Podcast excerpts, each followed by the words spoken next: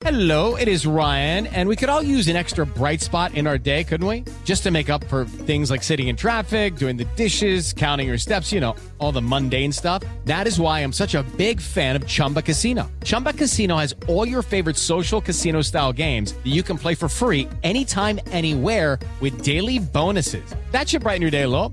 Actually, a lot. So sign up now at chumbacasino.com. That's chumbacasino.com. No purchase necessary. BGW. Void were prohibited by law. See terms and conditions. 18 plus. Existen decisiones que pueden mover un país.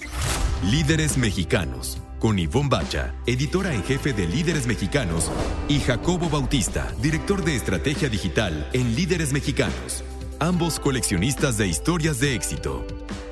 Compartimos historias de los hombres y mujeres que con sus decisiones le dan rumbo a este país. 88.9 Noticias. Información que sirve. Hola, ¿qué tal? Muy buenas noches. Ya estamos aquí en Líderes Mexicanos Radio en el 88.9 Noticias. Información que sirve. Yo me llamo Ivonne Bacha y ya tenemos aquí a nuestro querido Jacobo Bautista. ¿Cómo estás, Jacobo? ¿Ya te sientes bien?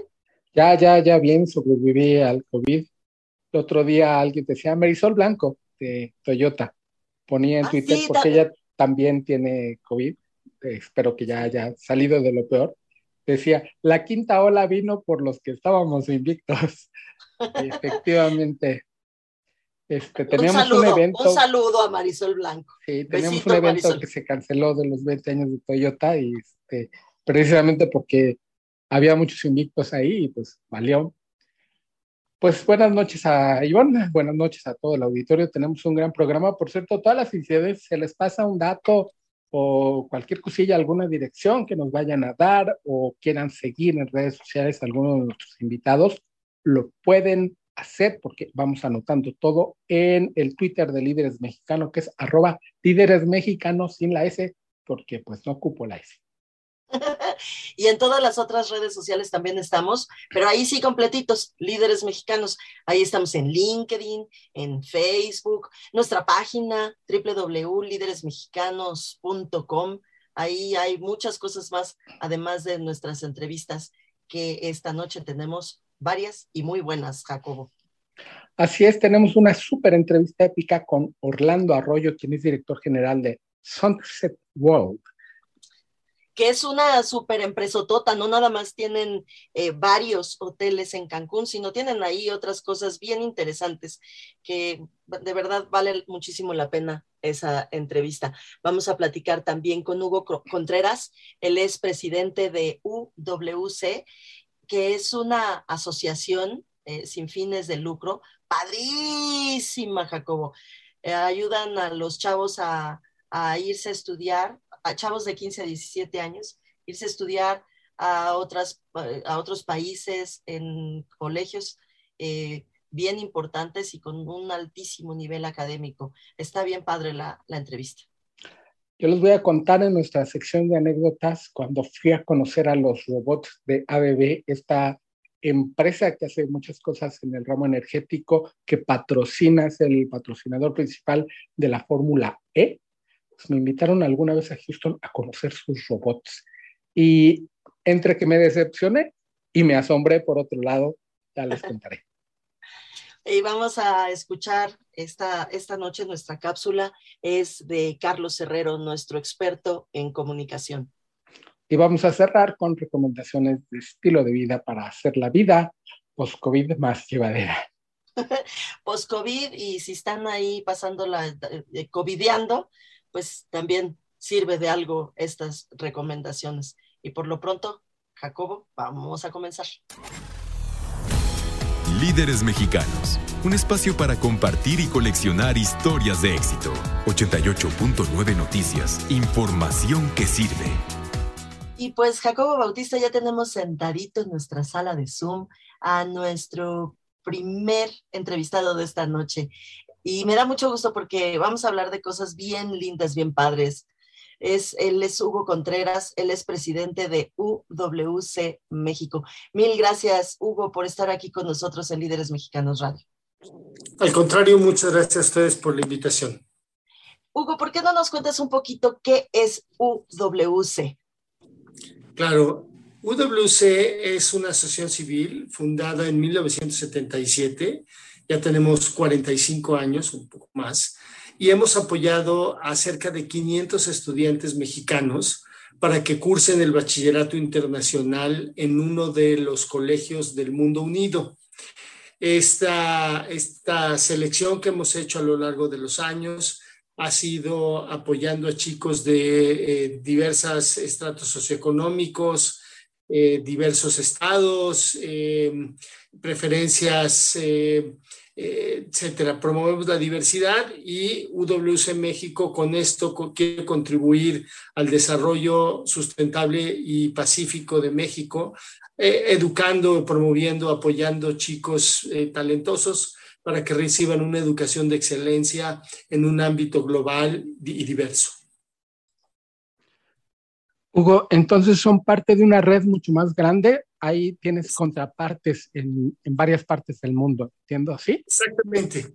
Eh, UWC México es, digamos, el representante de los colegios del mundo unido en México. Los colegios del mundo unido es una organización eh, fundada en 1962 cuyo, cuya misión, eh, y, la repito porque es muy poderosa, es hacer de la educación una fuerza para unir personas, naciones y culturas en pro de la paz y de un futuro sostenible. Hoy hay 18 colegios distribuidos en varios continentes, en América, en Europa, en África, en Asia, eh, esta organización fue presidida originalmente o en algún momento por Nelson Mandela y actualmente por la reina Nor de Jordania. Una cosa súper importante de estos colegios es que proveen o aportan una experiencia única a los chicos en una edad que es muy impresionable. Y les cuento un poquito la historia. Después de la Segunda Guerra Mundial, un grupo de personas, educadores, se preguntaba cómo podían ayudar a este mundo para que hubiera menos probabilidad de que sucediera otra catástrofe. Y se dieron cuenta que cuando los chicos tienen más o menos 15, 16, 17 años, y esto está estudiado eh, por pedagogos, eran fácilmente impresionables. Entonces ellos pensaron, ¿qué pasa si nosotros juntamos a estos chicos de diferentes nacionalidades? los ponemos a estudiar juntos, los ponemos a vivir experiencias juntos, lo más probable es que se den cuenta que no son tan diferentes y que tienen muchos espacios de concurrencia, de, de amistad, de posibilidades de trabajar juntos. Y a partir de ahí empezaron a crear un colegio, el primero fue en Gales, y de ahí sucesivamente se fueron agregando otros colegios. Y un, por ejemplo, un colegio en lo particular puede tener alrededor de 220, 250 chicos que viven y estudian en el colegio, reciben una educación de excelencia, de las mejores del mundo, rodeados de jóvenes de 70, 80 países diferentes, haciendo actividades académicas, actividades culturales, actividades de apoyo a la comunidad. Entonces, esta experiencia los, les permite a los chicos cambiar su visión del mundo y les permite pensar que tienen un papel muy importante que jugar y no nada más que tienen un papel, sino que pueden jugar y pueden hacer la diferencia en este mundo. Híjole, qué cosa más bonita, que de verdad es impresionante verlos a, los niños cuando tienen oportunidad de salir y de compartir y de ver otros, cómo regresan más grandes, más inteligentes, más poderosos, más valientes. Estamos platicando con Hugo Contreras, presidente de UWC México. ¿Qué características tienen que tener los niños, los chavos, porque ya no son tan niños, para, para pues, tener esta oportunidad? Claro, mira, lo primero que buscamos es curiosidad intelectual y motivación para aprender. Son chicos inquietos eh, que se hacen muchas preguntas y que van buscando respuestas a lo largo de su vida. Que tengan competencias sociales. No voy a mentir, no es fácil. Imaginemos a los 15 años eh, sacar a un chico de su familia, eh, transportar los 6.000 kilómetros a un colegio donde quizá por primera vez van a subirse un avión, por primera vez van a ir a otro país, por primera vez van a estar lejos de su casa, van a estar aprendiendo en otro idioma. Entonces necesitan estas competencias sociales, esta habilidad para comunicarse y sobre todo esta resiliencia para eh, enfrentar los retos. También buscamos que sean chicos que tengan una responsabilidad personal. Eh, no todos los chicos, eh, y ustedes se imaginarán después de contarles esto, de sacarlos de su casa a 6.000 kilómetros, tienen que tener una responsabilidad, tienen que saber ellos cuidarse por sí mismos y eh, tomar decisiones sobre su vida personal. Tienen que eh, querer trabajar y, buscar trabajar en equipo y liderazgo. Y liderazgo no es, como, como decimos, no es el que levanta la mano primero, no es el que grita más, no es el que empuja, sino es el que ayuda a generar, es el que eh, tiene una imagen, genera, genera ejemplos, etc. Y una bien importante, es una motivación para ir a uno de estos colegios. no es para todos, pero hay chicos y hemos tenido casos de chicos que a los 6, 7 años se enteraron y lo pusieron en su calendario. Yo me acuerdo de una chica que lo había pintado en el techo de su cama, ¿no? Eh, estaba ella en, no sé, sexto de primaria y pintó en el techo de su, de su recámara en la fecha en la que debería consultar la, la, convocatoria para inscribirse y todos los días se levantaba y decía, yo quiero ir ahí, yo quiero ir ahí, ¿no? Entonces, eh, son chicos con mucha motivación. Estamos en Líderes Mexicanos Radio a través de 88.9 Noticias, información que sirve platicando con Hugo Contreras, quien es presidente de UWC México. Hugo, sé que está en la recta final la, la, este, la convocatoria que está abierta. Cuéntanos cómo le hacen quienes te están escuchando, quienes dicen, wow, sí. Y, ahorita me acordé de una frase que dice, este, si, si te da miedo hacerlo, hazlo con miedo, que en esas edades está muy presente, pero los chicos a esa edad también se sobreponen a este tipo de sentimientos. Dinos, ¿cómo le hacen y, qué es lo que pasa después ya si, si son elegidos? A, pues a, dónde se van a ir? ¿A Ruanda? ¿A Gales? Cuéntanos. Mira, eh, la fecha de cierre es el 25 de junio. Bien importante, 25 de junio. Todos los datos y todos los requisitos están en nuestra página www www.uwcmexico.org. Lo repito, www.uwcmexico.org. Ahí están todos los requisitos, se inscriben en línea. Eh, si cumplen, nosotros verificamos que efectivamente se cumplen los requisitos y de ahí inicia un proceso eh, muy exhaustivo de, de selección. Y lo digo exhaustivo por dos razones. Primero, porque creemos que, que, la etapa, el proceso de selección es un proceso formativo también. Entonces, no, muchos de los chicos que apliquen no van a quedar seleccionados, pero queremos dejarles algo en su formación, queremos dejarles habilidades sociales, que se hagan preguntas, etc. Entonces, eh, el proceso tiene, una vez inscritos, cuatro etapas. Un examen eh, del Ceneval, unos cuestionarios. Una vez que pasan el examen, van a los cuestionarios, es como hacer pequeños ensayos. Después hay un encuentro en fin de semana de actividades grupales. Y finalmente hay una entrevista uno a uno con diversos sinodales eh, a los últimos candidatos. El año pasado tuvimos más de 950 chicos que se inscribieron y al final pudimos apoyar a 18. Es un proceso exhaustivo y difícil, pero eh, que a lo largo de los años nos ha dado muy buenos resultados. Eh, y les ha dejado a los chicos cosas, les ha dejado amistades, les ha dejado ideas. Muchos de ellos seguramente no, que, no entraron aquí, a lo mejor cambiaron su decisión de universidad, cambiaron su decisión hacia el futuro. ¿Y eh, ¿a, dónde se van? Bueno, eh, como les decía, hay 18 colegios en el mundo. Eh, en América, por ejemplo, hay en Costa Rica, en Estados Unidos, en Canadá. En Europa hay en Holanda, en Noruega, en Alemania, en Italia, en Bosnia, en, en Armenia, que está ya en Asia. tenemos en Hong Kong, en China, en Singapur, y en África hay en Eswani, lo que ah, antes era Suazilandia, y en Tanzania. ¿A dónde van? Pues la verdad es que depende de varios factores. Depende, sí, de dónde quieren, pero también de dónde la asociación piensa que van a tener mejores probabilidades de éxito. Por ejemplo, si a un chico o una chica les gusta la música el Colegio de Italia tiene un programa de música muy, muy bueno. Entonces, a lo mejor dijeron, yo me quería ir a Canadá, sí, pero, pero si quieres música, Italia a lo mejor es lo mejor. Pero también depende de los recursos con los que contamos y de las ofertas que nos hacen los colegios. Los colegios eh, nos mandan una lista de ofertas y, a, partir de ahí vamos acomodando a los chicos. Muchas veces coincide con donde quieren ir, pero otras veces no.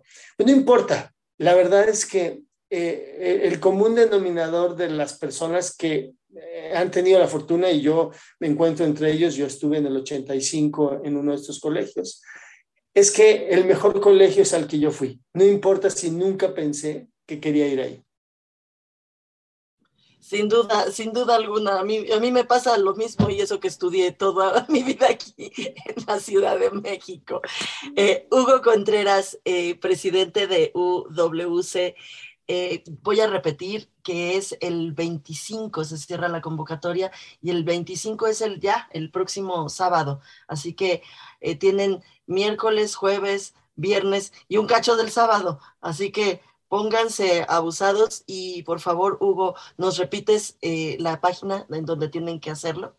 Con mucho gusto. www.uwcmexico.org. Toda la información está en la página. Eh, todas las preguntas a través de la página estamos para ayudarlos y inscríbanse. No tienen nada que perder. y mucho que ganar. Muchas gracias, Hugo, por estos minutos aquí en Líderes Mexicanos Radio. Al contrario, el agradecido soy yo y no dejen pasar esta gran oportunidad a sus eh, radioescuchas. Muchas gracias y nos, nos veremos en, muy pronto en la convocatoria. Jacobo Bautista, cuéntanos de los robotcitos. Fíjate que alguna vez esta empresa, creo que es de origen sueco, llamada ABB, me invitó a Houston a conocer sus robots. Y pues, lector como soy de ciencia ficción, yo dije, ahorita voy a conocer a C3PO y a R2D2, entre otras tantas cosas, o estos que flotaban como este, los de Disney o como el que está ahorita de moda, Lola, ¿no? De Obi-Wan. Y, este. y no, gran decepción, no encontré nada de eso. Había un montón de conferencias, ocuparon no sé si ocupan o ocuparon entonces, porque es itinerante esta muestra de ABB, el centro de exposiciones de Houston, que es enorme, lo ocuparon completito. Y de repente veo muchas máquinas como de fábrica, y pues un poquito decepcionado de que no había este, androides ahí llevándome refrescos y demás. Pues me puse a ver ya con más detalle qué hacían. No, Ivonne, una cosa impresionante porque estos robots que no te llevan los refrescos todavía a la mesa, pero los hacen, los enlatan y había una maquinita que pasaba el, el, aluminio ahí y ves cómo las manitas estas, que no son manos, son cosas ahí raras, van armando una lata, luego otra máquina les echa el refresco y, además en un espacio muy chiquito. Luego me metí a una conferencia que decía, pues es una conferencia para el mercado editorial y yo dije, ah, bueno, pues es lo mío, el mercado editorial. Y empezaron a hablar de máquinas. Yo no entendía absolutamente nada hasta que nos mostraron una máquina impresionante para mover el papel.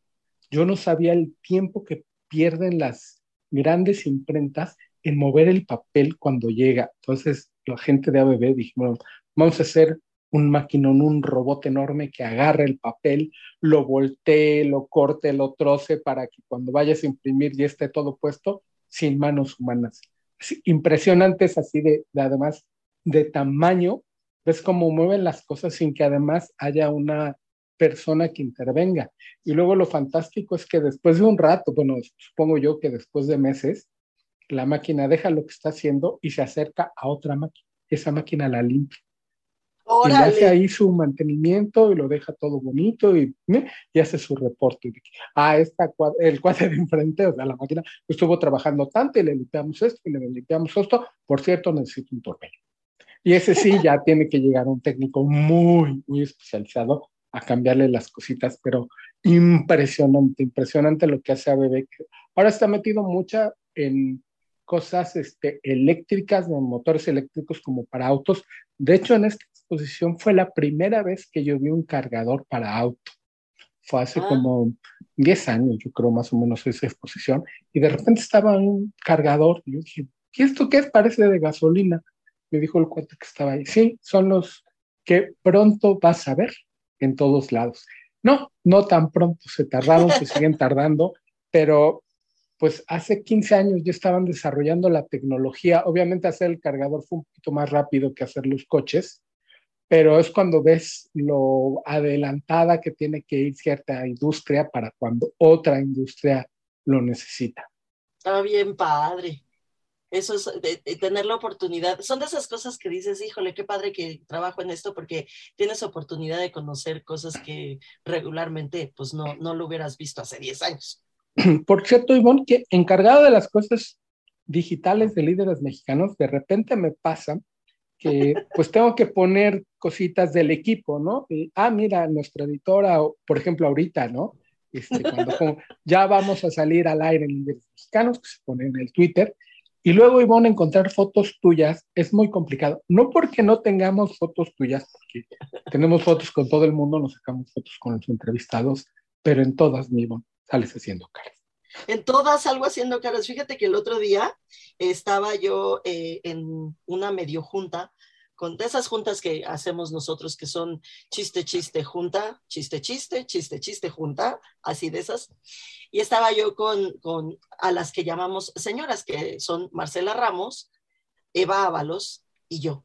Y entonces estábamos platicando y me dice Eva, ay, Ivonne, cuenta en radio esa hermosa anécdota en la que alguien nos pidió para un seminario que iba yo a dar o, o me invitaron a, a, conducir algo, ya no me acuerdo qué fue, pero sí es cierto, hace muchos años que era de las primeras veces que, que me invitaban a hacer esas cosas y me pidieron efectivamente una fotografía y ahí nos tiene, querido auditorio, buscando a todos, incluida yo, ¿eh? entre mis fotos personales, si había alguna en la que no estuviera yo sacando la lengua, eh, haciendo, este, subiendo los ojos al cielo, eh, mandando un beso, porque también en todas las fotos en las que aparezco cerca de Jacobo, también en todas le estoy dando un beso, o sea, ¿qué pasó?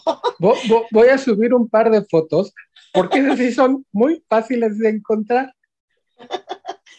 Sí, qué horror. Voy a, voy a procurar ya no hacer jetas, como decía mi papá, deja de hacer jetas. Y al quien no le hago jetas es a Carlos Herrero. Vamos a escucharlo. ¿Qué tal? Buenas tardes, ¿cómo están Ivonne y mi querido Jacobo y toda su audiencia? Con el gusto de estar en su programa. En la investigación de mercados siempre se resalta un tema muy importante que son las disonancias cognitivas, es decir, aquellos elementos que pensábamos de una determinada manera y realmente se presentan en la percepción del consumidor, del cliente o de la audiencia en otra forma. En el liderazgo pasa un poco lo mismo, pero además podemos añadir que esas disonancias cognitivas se transforman en errores cognitivos uno de los grandes elementos que frena el desarrollo y crecimiento de un líder en todos los campos de la vida es creer una serie de percepciones y una serie de situaciones sobre sí mismo que no ayudan a ser constructivo y a proyectar un liderazgo. En otras palabras, es creerse nuestras propias mentiras. ¿En qué sentido? En el sentido de que a veces consideramos que los demás tienen una visión determinada de nosotros y la seguimos y eso nos crea inseguridad y nos resta proyección. O nosotros mantenemos una visión determinada, específica y negativa sobre nosotros mismos y eso también nos quita la proyección de liderazgo con la seguridad que nos debe caracterizar. Debemos escuchar a los demás, debemos escuchar la realidad y sobre todo debemos purificar nuestro pensamiento sobre nosotros mismos para día a día saber que tenemos una personalidad, unas características y una inteligencia con la que podemos triunfar como líderes sirviendo a la sociedad en la que estamos, al país en el que estamos, a la familia o a la empresa a la que pertenecemos. Porque al final el liderazgo es servicio y por eso vale la pena hacer una reflexión seria sobre qué errores cognitivos, qué disonancias cognitivas transformadas en errores tenemos en nuestra propia vida aquellos elementos de creencias, de percepciones que nos impiden crecer como personas y crecer como líderes en una determinada situación. Podemos ir por la parte positiva o por la parte negativa, que al final se convierten en complejos, creer que somos más de lo que somos o creernos menos de lo que somos. Reconocer los errores cognitivos nos debe llevar a entender quiénes somos, qué nivel de inteligencia tenemos, qué perfil de inteligencia tenemos, qué perfil de personalidad tenemos para poder construir un liderazgo que ayude a servir a la sociedad, ayude a construir los ámbitos donde desarrollamos nuestra vida. Muchísimas gracias, querida Ivonne, querido Jacobo, por este momento que podemos compartir con su audiencia y muchísimas gracias por permitirme hablar de algo tan importante como los errores cognitivos en el desarrollo del liderazgo. Mexicanos con Ivonne Bacha y Jacobo Bautista. Compartimos y coleccionamos historias de éxito de hombres y mujeres que con sus decisiones le dan rumbo al país. 88.9 Noticias. Información que sirve. Yo soy Ivonne Bacha y tengo ya sentadito en la sala de Zoom que esto sigue siendo una maravilla porque él, Orlando, está desde Cancún y yo estoy aquí sentadita en la Ciudad de México, así que pues es una maravilla esto del, del, Zoom. Orlando Arroyo, Orlando Arroyo es eh, CEO de Sunset World, que ahorita nos va a contar todo lo que está pasando en Sunset World allá en Cancún. Por lo pronto, muchísimas gracias por estos minutos, Orlando. Muchas gracias a ustedes. En, uh, esto del Zoom es un gran adelanto que nos lo produjo el COVID, ¿verdad? Porque estaba en el mundo, pero no lo usaba mucha gente y ahora ve nada más. Sí. Yo estoy, yo estoy en mi recámara en Cancún platicando contigo y con todo el auditorio, me parece sensacional. Es una locura, pero una locura bien padre. Ojalá que sea una de las cosas que llegó para quedarse, porque sí, se acabaron, se acabaron las fronteras y puedo felicitarte por esos 30 años de Sunset World. Muchas felicidades, Orlando pues muchas gracias. Yo llevo 50 años en el turismo, soy de los pioneros de Cancún, toda mi familia son, somos de los pioneros de Cancún. Hay como cuatro o cinco familias que son pioneras y que todavía estamos como empresarios en la hotelería. Yo empecé, estuve trabajando muchos años en Fonatur como contratista, como constructor, Finalmente, en el año 1980, el presidente de la Madrid me nombró el director general de Fonatura aquí en Cancún. Y pues lo, fue un gran honor porque yo había estado durante 20 años trabajando de una manera u otra con el ayuntamiento, con los contratistas, etc. Entonces me dio la oportunidad realmente de poner mi granito de arena. Posteriormente, por ahí de 1990 que salí de Fonatur, me dediqué a la hotelería y empezamos con un, primero, un primer hotel que se llama el Royal Sunset. Y nos dedicamos mucho a los clubs vacacionales. Somos, yo creo que de las compañías más grandes, yo diría que con éxito, los últimos treinta y tantos años en clubs vacacionales tenemos cerca de 180 mil miembros, nos visitan al año cerca de 100 mil miembros. Es verdaderamente un club o una hospitalidad que tenemos en donde la gente regresa. Y nosotros encantados porque se vuelven como una familia. Ya hay muchos ejemplos de turistas que son padrinos de boda de los empleados, en fin, ese, ese tipo de ese tipo de convivencias hay en, en nuestra compañía y a mí me encanta.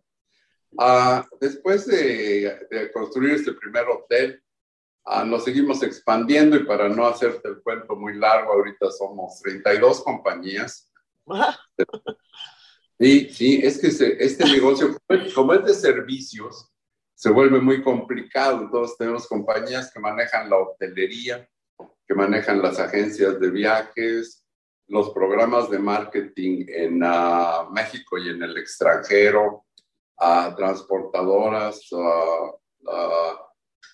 a, tenemos hasta nuestro propio rancho, en nuestra propia tierra que se llama Etos, un proyecto ecológico en donde eh, cultivamos las flores, frutas, legumbres, etcétera, de manera, de manera orgánica para el consumo de nuestros centros de consumo. Entonces, somos una compañía horizontalmente ah, organizada.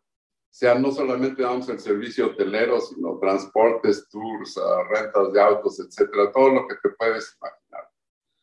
Y somos también una compañía verticalmente integrada porque nos dedicamos mucho a lo que llaman los americanos business to consumer, lo que es del negocio al, al cliente. Entonces, no tenemos intermediarios, tenemos una serie de mecanismos y de programas de marketing que van directamente al consumidor. Y eso nos permite ofrecerles una mucha mayor ventaja en cuanto a precio y en cuanto hoy somos muy competitivos en esa parte en el mercado. Y como resultado, pues hemos tenido 30 años exitosos con una serie de socios comerciales nacionales e internacionales con los cuales hemos cultivado un prestigio y la verdad es que el negocio va bien y Cancún, que es un lugar sensacional. Yo el otro día estaba dando las gracias por a mis empleados, bueno, no a mis empleados, a los colaboradores que me han acompañado por muchos años. Y primero empecé a dar las gracias a Dios, ¿verdad? Porque de alguna manera me dijo que me viniera a vivir este lugar que es paradisiaco.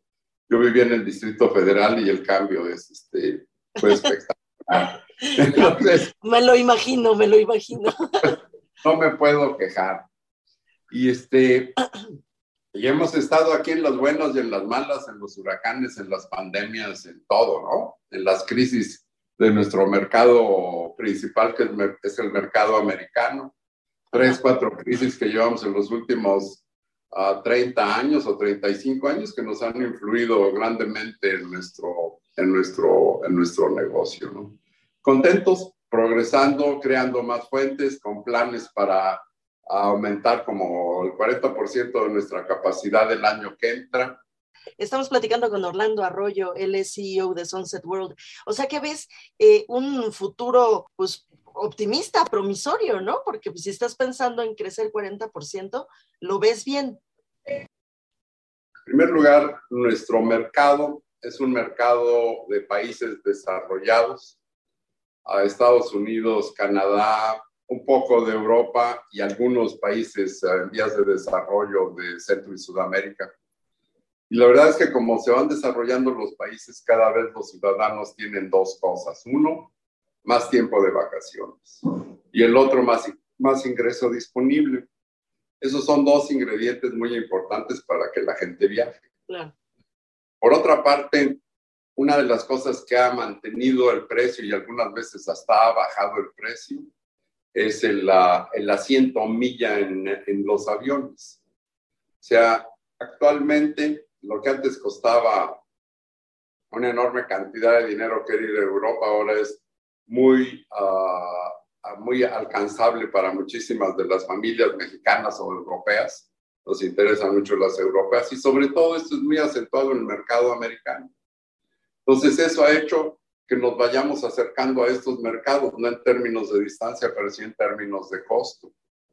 Y como, como el, el, el, transporte aéreo en Cancún y en México está muy desarrollado y está muy organizado, tenemos una ventaja competitiva con el resto, con el resto de los desarrollos, digamos, del Caribe. Eso hace que la cantidad de gente que venga a, nuestras, a nuestros hoteles se incremente, ¿no? Igual que el, el factor anterior que mencionamos. Y el otro que es también muy importante es la globalización digital, la parte digital.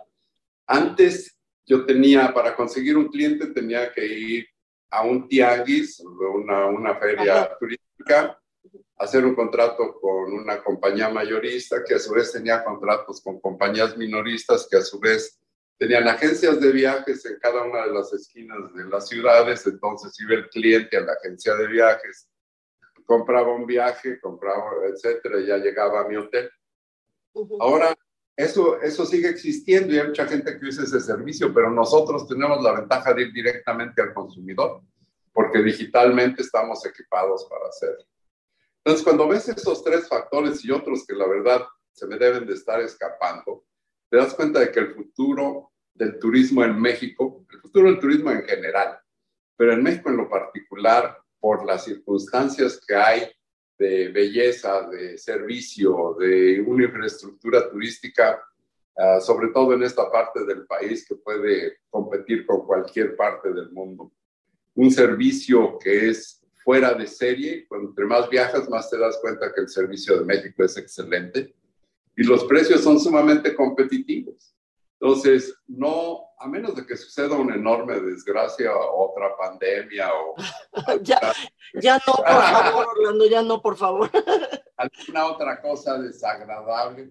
Yo, nosotros creemos que eh, turismo, específicamente en México y particularmente en Cancún, va para arriba y este, somos competitivos a nivel mundial y yo creo que lo vamos a seguir siendo y tal vez mejor.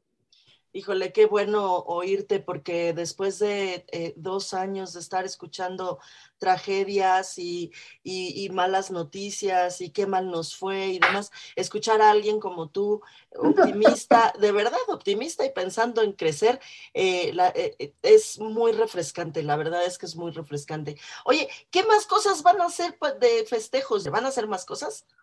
No, ya no, ya no a si no, este, no tenemos, ya empezamos a trabajar seriamente desde el lunes. La verdad, la, la, mayoría de los invitados se fueron el lunes y pues nos fuimos a dejar al aeropuerto muy contentos de que hayan estado. Pero en cuanto a festejos no vamos a, a hacer nada más. Pues este año. Qué bueno, qué, qué, bueno que ya van a, a, empezar a chambear en eso tan horroroso que chambean ustedes ahí en Cancún. Oye, platícame un poco, me quedé pensando en todo lo que tienen, en todas las empresas que tienen y que es un negocio que está dedicado a ser felices. Eso es lo que decíamos al inicio de, de esta eh, conversación fuera del aire, que trabajas para que la gente sea feliz y se la pase bien. Me, llama la atención que al, que al ser ustedes eh, quienes tienen control sobre todos esos eh, productos, incluso la comida, pues también tienen control sobre la calidad, ¿no? Es decir, te aseguras de que todo lo que esté ahí eh, ofreciéndose a tus clientes, a quienes van, a los huéspedes, pues sea de primera calidad, ¿no?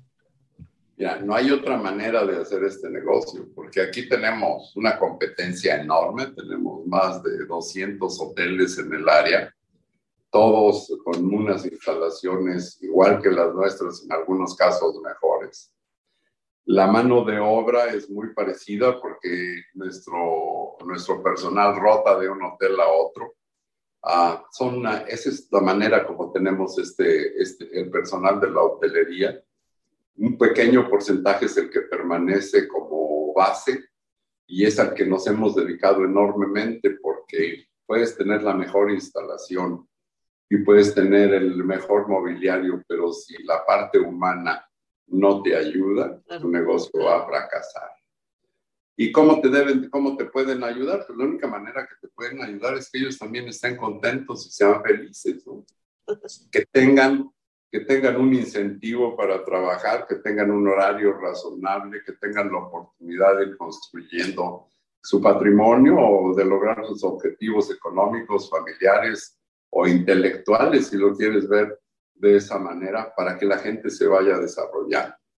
En la parte de calidad, tenemos en, la, en el área de recursos humanos, somos ahorita entre México y el extranjero cerca de 3.000 trabajadores pero de planta en Cancún aproximadamente 2.000, 2.500.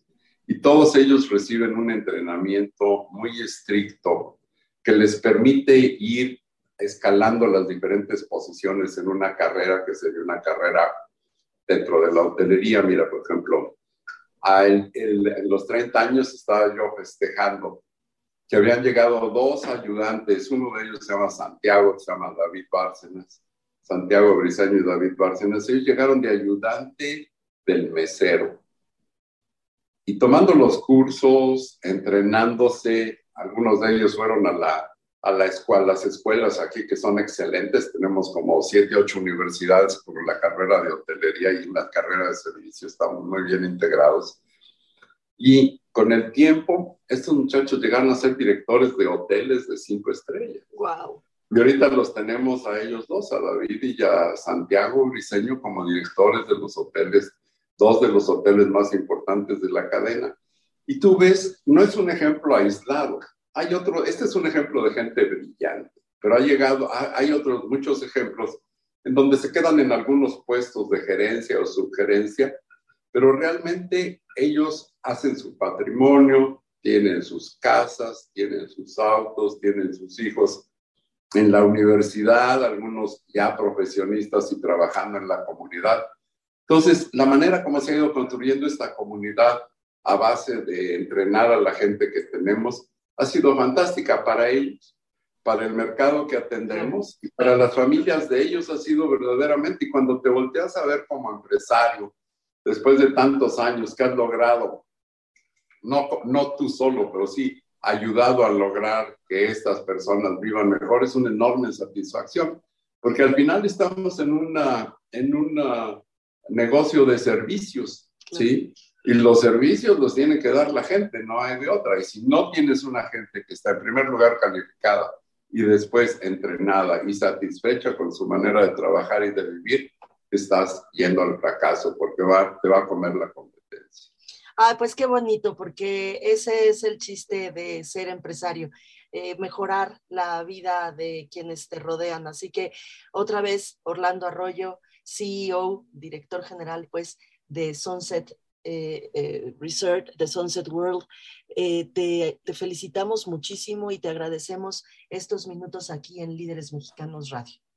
No, hombre, me dio mucho gusto saludarlos, te deseo lo mejor, ojalá nos vengas a visitar pronto y, y, pueda ser testigo de la, de la calidad con la que hacemos este negocio, no solamente, no solamente nosotros, sino todo Cancún. Y ya llegamos a nuestro último bloque de este, nuestro programa número 97. Ya mero llegamos al 100, Jacobo. Tenemos, tendremos que hacer algo. Tendremos que, pues siquiera, este, no sé, una receta, un, un vino, grabar el, el, programa brindando, no sé qué vamos a hacer, algo tendremos que hacer. Pero por lo pronto tú nos traes alguna recomendación. Sí, ahora que estuve encerrado tal cual por el asunto del COVID, encerrado y aislado, como hay que hacerle si se puede, yo afortunadamente pude y pues tu compañía se convierte en Netflix entonces, primero empecé a ver Juego Sucio, que es un documental de las trampas que se han hecho en el deporte. Está muy bueno, pero dije, híjole, esto como que me está haciendo perder la fe en el fútbol y en el automovilismo. Y dije, no, no, no, esto está muy mal. Y recordé haber visto en YouTube algunos promocionales de una cosa que se llama Netflix. Es un chiste, porque Netflix es una empresa muy moderna que no se toma muy en serio a sí misma. Y entonces sacaron una serie de cosas que se llaman Netflix es un chiste. Y ahí agruparon a todos los estandoperos. Todos los estandoperos están en Netflix es un chiste. Acaban de hacer un especial con grandes este, estandoperos gringos e hicieron su salón, que es como el salón de la fama. Ellos nada más les dicen el salón. Y entonces indujeron ahí a tres, por cierto, está Robin Williams, hicieron un muy bonito homenaje a la carrera de, Robin Williams. Está obviamente mi favorito y el papá de todos, que es George Carlin, que por cierto, George Carlin fue el primer invitado, el primer host de Saturday Night Live, que es el programa cómico por excelencia allá en, en la hermana República de las Hamburguesas. Y pues yo me clavé con los especiales de Ricky Gervais, este cómico norteamericano, y les recomiendo Supernature, que es el último que lo acaba de sacar tantito después de la pandemia, donde Ricky Gervais no deja títeres sin cabeza. Y además, Ricky tiene esta, esta enfermedad tiene como 13 millones de seguidores en Twitter y se dedica a contestarle a sus troles. Cada que alguien le tira mala onda, les contesta. Y entonces alguna vez hizo un chiste sobre alguien con cáncer. El chiste no era, era sobre la situación, y alguien le puso, claro, y entonces tú irías al hospital a reírte de esta gente que tiene cáncer y les contesta, depende, ¿es pagado? O sea, el gig es pagado. Ese tipo de humor negro, obviamente le tira, pues mala onda al asunto que pasó en los Oscars con Will Smith y explica todo el asunto de, pues, los chistes y se defiende muy bien esto de a ver, pues si la gente se ofende, realmente el problema es del que se ofende, no del que dice el chiste. porque es cuestión de sentimientos y puede que te ofendas un día y al otro no, etcétera, etcétera. La cosa es que está muy bien. Y no nada más Ricky Gervais, está Bill Burr, hay un montón también, está obviamente Alex Fernández, de los mexicanos, está Frank Escamilla, que están haciendo un trabajo sensacional. Todo esto lo encuentran en Netflix. Es un chiste, todos estos especiales de stand-up, que se los recomiendo, sobre todo para elevar el espíritu y que se rían, porque no hay nada como pasarte un rato, desconectarte y estar escuchando chistes. Es, bueno. la, la, verdad es que sí, porque eh, sí como que lo necesitamos. Después de, de, yo no sé si ustedes, auditorio, eh, sé que Jacobo sí, porque trabajo con él, eh, después de que hemos medio regresado a la medio normalidad, medio no sé qué, medio no sé cuánto, eh, la verdad es que el estrés ha, no sé, ha sido más y más intenso y más raro y los ánimos están así como extraños también, como que tenemos que irnos acostumbrando otra vez al trabajo, a que las cosas eh, pues así son, se piden con urgencia y hay que atenderlos y hay, en fin, pero, pero, pero sí es importante regresar a uno mismo y a y, a tranquilizarse y a reírse y a pasársela bien. Así que me gustó tu recomendación. Y, no hay mejor manera de, de, soltar presión que reírnos incluso de lo que nos está pasando, ¿no? Que claro. los mexicanos lo hacíamos perfectamente bien. No reírnos de nuestra desgracia, sino soltar presión riéndonos de lo que nos había pasado. Y eso lo hemos perdido un poquito y hay, hay que retomarlo urgentemente y hay que retomarlo además a nivel, a nivel personal. Después de uno, dos, tres días de tener COVID, yo creo que ya voy a empezar a, echar, chistes de, de, cómo sentía y, y demás. Y es, afortunadamente en, en este asunto es que mi esposa Anora Suárez me trató como no tienes idea. Ayer, por cierto, me hizo unos chiles rellenos y estoy viendo, y que tú nos vas a compartir una receta de chiles güeros al carbón. Al chile güero yo generalmente le doy la vuelta con albur incluido, este, porque no sé cómo cocinarlos. Tú nos vas a decir cómo hacerlos al carbón para acompañar la carne asada. Sí, es que es súper sencillo y súper rico, incluso no solamente para acompañar la carne asada, sino para hacer la carne asada y mientras estar comiéndote una botanita rica con una cerveza, que eso es de lo que se trata la carne asada, de estar ahí alrededor del carbón, y, con, tus cuates, con tu familia, eh, oliendo rico, ¿no? Oliendo a humo y tomándote una cerveza. Y ahorita que estamos en verano, que ya, por ejemplo, mi hija ya está de vacaciones, muchos de los hijos de quienes nos están escuchando seguramente también, así que pues ya es hora de hacer una carnita asada, mientras la lluvia nos lo permita, ¿no? Podemos hacer eso. Y esta receta, Jacobo, es súper sencilla, súper sencilla, como siempre, eh, ¿no? Menos es más y sabe, de verdad, eh, vale muchísimo la pena. Los chiles güeros tienen que estar muy buenos, ¿no? Siempre están muy buenos, muy riquitos así. Los pones sobre el carbón mientras ah, destapas una cerveza, ¿no? Eso sí, por supuesto. y ya que están, dejan de ser güeros, ya que se ponen negritos, en ese momento, como cualquier chile, eh, como el chile poblano, los pones a sudar en una bolsa de plástico una vez que suden y una vez que ya los puedas agarrar y que no te quemen las manos, les quitas el exceso de negrito. Yo les quito las venas, por supuesto, y una vez que ya les quitas las venas, los partes en rajitas. Los partes en rajitas, los colocas en un plato bien súper, bien súper lindo, les pones unas gotitas de limón, como un limoncito, de cuenta. Yo hice, yo hice seis chiles güeros, y me llevó un limón. O sea, esa es la proporción. Jugo Maggi y un chorrito de aceite de oliva. Y lo acompañas con unas tortillitas de esas que también dejas en el carbón y medio se queman y medio son tostaditas y medio. Y se las pones así encimita y te lo estás comiendo con una cerveza mientras haces una carne asada. Queda delicioso. Buenísimo, está bien rico. Y es muy importante que, porque la experiencia es hacerlo todo y abrir la cerveza bien, bien fría. Yo prefiero para los calores y la carne asada la cerveza rubia, las PLL y demás, entiendo otro uso, que la abran cuando empiecen a cocinar, que acompañen su experiencia con música y con la cerveza. Y con, ya decíamos, lo, mejor es la compañía. Pásensela muy bien, diviértanse mucho, quiéranse mucho, ríanse mucho, pásensela muy bien. Y tú recupérate todo lo que puedas, ¿eh? Por favor, Jacobo. Allá vamos y no, ya nos escucharemos y en ese tono optimista llegamos al final de esta emisión de Líderes Mexicanos. Nos escuchamos dentro de ocho días a las nueve de la noche. Bye bye. Líderes Mexicanos, un espacio para compartir y coleccionar historias de éxito. 88.9 Noticias, información que sirve.